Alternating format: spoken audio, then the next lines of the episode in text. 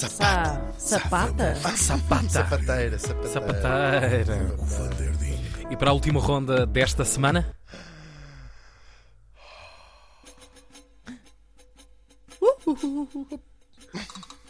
Ui, São cavalos. pois são. Ou Vêm aí poucos. cavalos. pois é, estamos ah, no ano de 1087 e morria em Rouen, na Normandia, ou Normandie, Normandie. conforme no sítio onde nos estiverem a ouvir, aos 59 anos. Ah, tão pá, que novo. estupidez, que estup- Tão novo. Uma vida deitada É de bater assim, ó. na testa É mesmo. mesmo, é, é derrapar o cabelo, espalhar cinzas na, na, na roupa e nunca mais sair de casa. É verdade. Falamos do rei de Inglaterra, Guilherme, o Conquistador, William de Conqueror. Conqueror. Conqueror. Conqueror. Por acaso não morreu de Conqueror. Conqueror. Não tinham tempo para morrer de Conqueror. Não chegava, A morte, não a morte por Conqueror andava atrás deles. Tipo, oh, então lá, Oh, lá Não deu numa batalha outra vez. Foram-se embora. É. Oh, outra vez de escorbuto.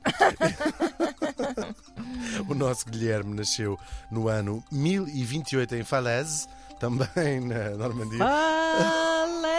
Falese d'amour. Here we go! Se tivesse, aliás, até nascido uns metros mais para a frente. Caía. Que engraçado. A Normandia, para quem não sabe, é uma região de França. Normandia. É. Então perguntam vocês: o rei de Inglaterra nasceu em França?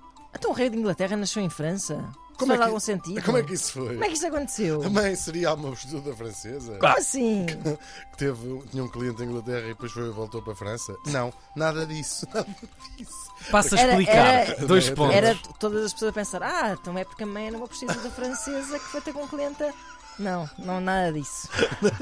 Às vezes não é a resposta mais óbvia, não é? Por acaso não. Era uma senhora francesa, de facto, mas o marido também era. Eu vou explicar. Mas só que para isso vamos ter de fazer uma viagem no tempo ainda mais recuada que, Vamos.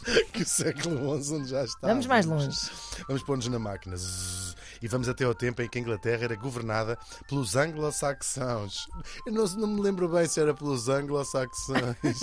Anglo ou saxãos? ou saxãos ou, saxões, saxões. também se pode dizer. Eu vou dizer anglo-saxãos.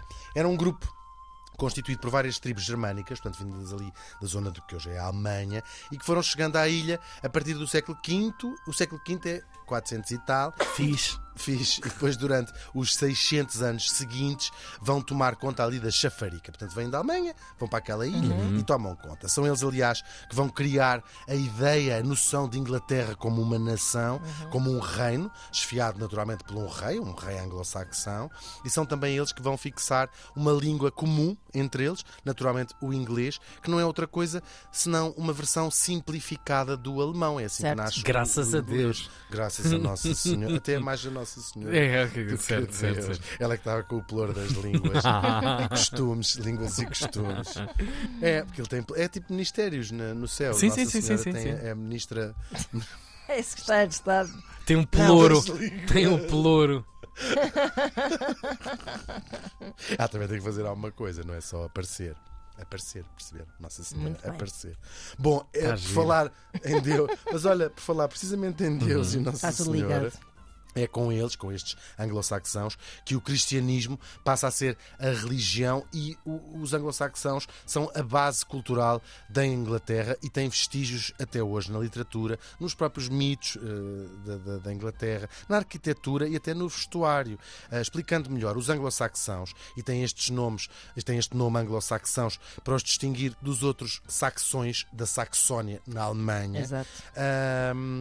Não são um povo que já existisse na Europa e que depois foi em bloco para ah, a tal ah, ilha. Eles são um povo que se forma da junção de vários outros povos distintos que para lá. Estão a perceber o que eu estou a dizer? uhum. Este povo vem dali, da Germânia, este povo vem da- também da Germânia, mas mais abaixo, este vem mais acima, este vem mais ao lado, e depois vão se juntar a outro povo que já lá estava. E quem é que já lá estava? Na verdade, desde o ano 43, portanto 400 anos antes desta chegada dos tais saxões. Toda a ilha estava ocupada pelos romanos. Era uma província romana. Toda? Não. quase, quase. Chamada Britânia. E daí que vêm estes Uhum. nomes todos, não é? Nós ainda temos vestígios eh, da presença romana, por exemplo, no nome de algumas aldeias. Eu lembro de passar eh, há muitos anos atrás num- por, por uns sítios de Inglaterra, um sítio chamado Glen Parva, que mais à frente tinha Glen Magna. Parva aqui significa pequena. Pequena. Tem muita graça. E Glen onde Parva, mantiveram- Glen estúpida. Glen estúpida, Glen Glen Cabra. Parva, Glen Cabra. Grande cabra, parva, és tu, lá não és tu. Ah, e depois, mais notoriamente, a cidade de Bath, que tem uns banhos romanos, não sei se já lá estiveram, preservados num brinquinho. Podiam estar a funcionar hoje. Muito estão preservados ah, impecavelmente. Aliás, o próprio nome da cidade significa banho. Banho romano, no caso. Ah, mas também não foram os romanos os primeiros a lá chegar. Quando venham conquistar Bath, vamos tomar banho. Vamos tomar banho. Vamos tomar, Já foste a Bath? Faz vamos tomar banho.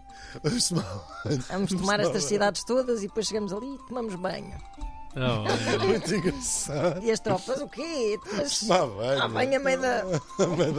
em tempo de guerra não se limpam armas. If you know what I mean. Ah, já falava Já assim, falava exato. Para tirar a coisa. Bom, Bath é conhecida, é a cidade da Jane Austen, por exemplo. Uhum. Va- Vaiam, vale muito a pena ir. É a cidade mais aborrecida do mundo. E então... Bom, mas os romanos também não foram os primeiros a lá chegar e tiveram de conquistá-la a quem? Mais uma vez, a quem já lá estava. E quem é que já lá estava ainda antes disso? Os celtas. Chamados os bretões, que já lá moravam desde a Idade do Ferro, ou seja, mil anos antes de Cristo, já há presença humana, eh, de onde vem os Stonehenge da vida, todas essas coisas que nós sabemos. Eles não estavam sozinhos, não eram só bretões, ehm, em menor número. Havia, quem sabe, os livros do Asterix falam destes povos todos. Uhum, é os pictos, por exemplo, eram pictos. Não eram todos, senão também não se reproduziam. Os caledónios. Oh meu Deus! Um regresso Isso aos anos 80. Isso é algum disparate. Os caledónios, que também eram meio. Os gaélicos. Isto era tudo gente não era boa da cabeça. Ora, os bretões tinham a sua própria língua, seguiam a religião celta, dos druidas e tudo mais. Ah, e depois eles até acabaram por sair da ilha e conquistaram partes da Europa. Em França conquistaram a Bretanha, e por isso nós chamamos Grã-Bretanha à inglesa para distinguir desta e até partes da Galiza eles conquistaram. Ora, o mais famoso dos reis bretões é o mítico rei Artur, o da tábua redonda do mago Merlin. Mago Merlin. Vocês, vocês, vocês, os portugueses conseguem destruir tudo eh, tudo o que é fixe.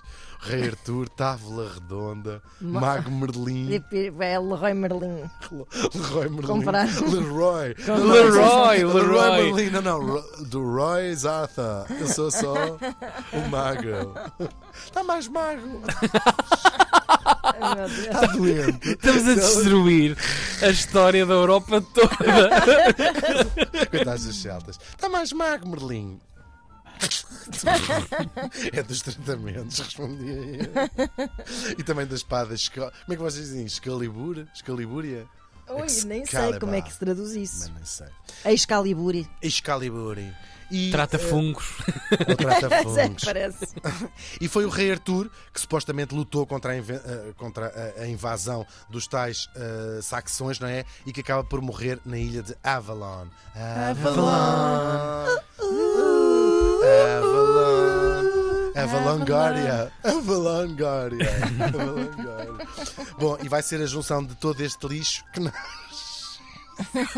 E pronto, está feito o resumo. que nasce os anglo-saxões.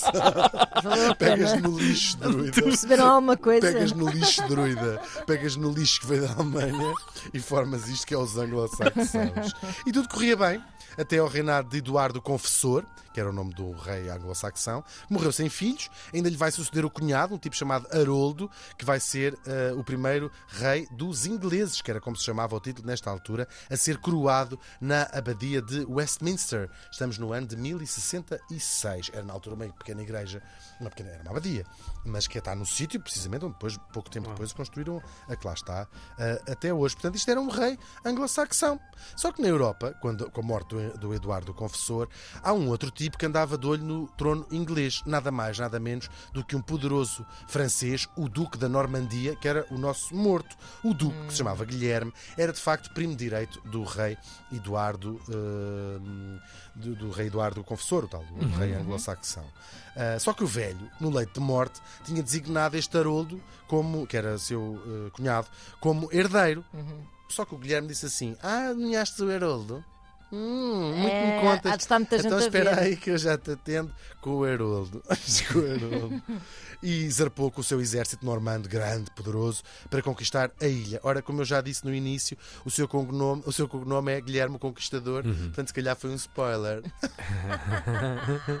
Vocês estão super curiosos de saber como é que isto acabou, quem é que ganhou. Foi o Haroldo ou foi o Guilherme, Lá o Conquistador? Pois. Pois é. A vitória final vai se dar num dos acontecimentos mais importantes da história britânica, a famosa Batalha de Hastings.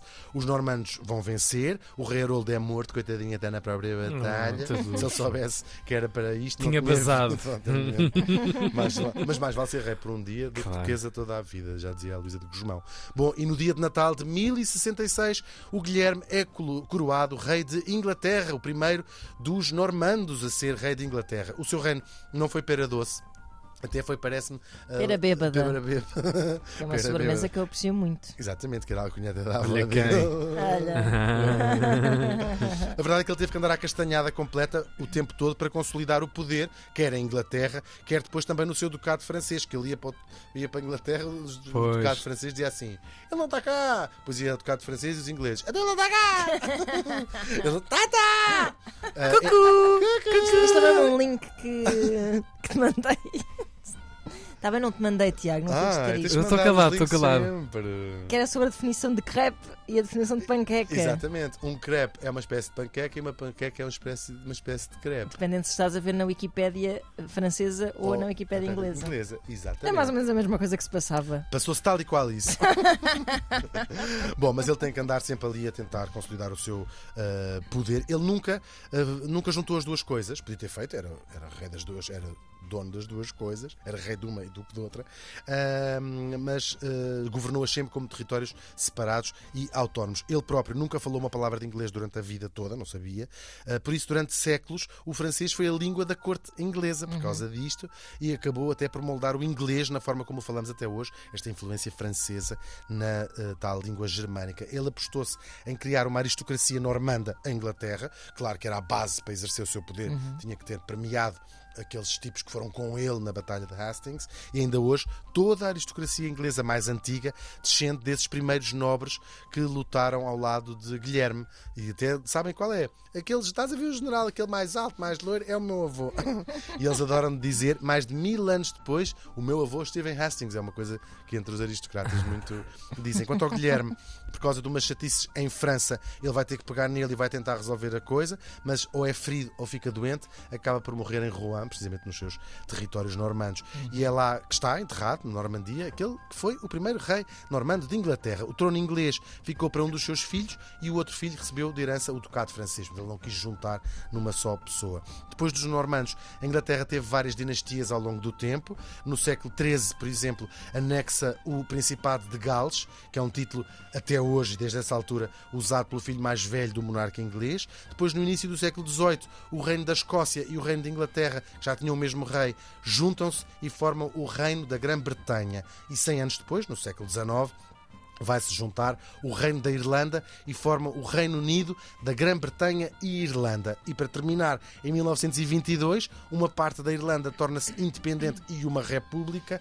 e o nome muda para Reino Unido da Grã-Bretanha e Irlanda do Norte, que é o nome atual e completo do que nós hoje chamamos simplesmente o Reino Unido uhum. e cujo monarca ao presente encontra-se a ser a Isabel II, que, como todos os reis de Inglaterra antes dela, descende, claro, do Guilherme o Conquistador. Uhum. Conclusão: ela não passa afinal de uma francesa que foi morar para uma ilha. Ela é praticamente uma açoriana. Oh! Guilherme o Conquistador morreu faz hoje 935 anos.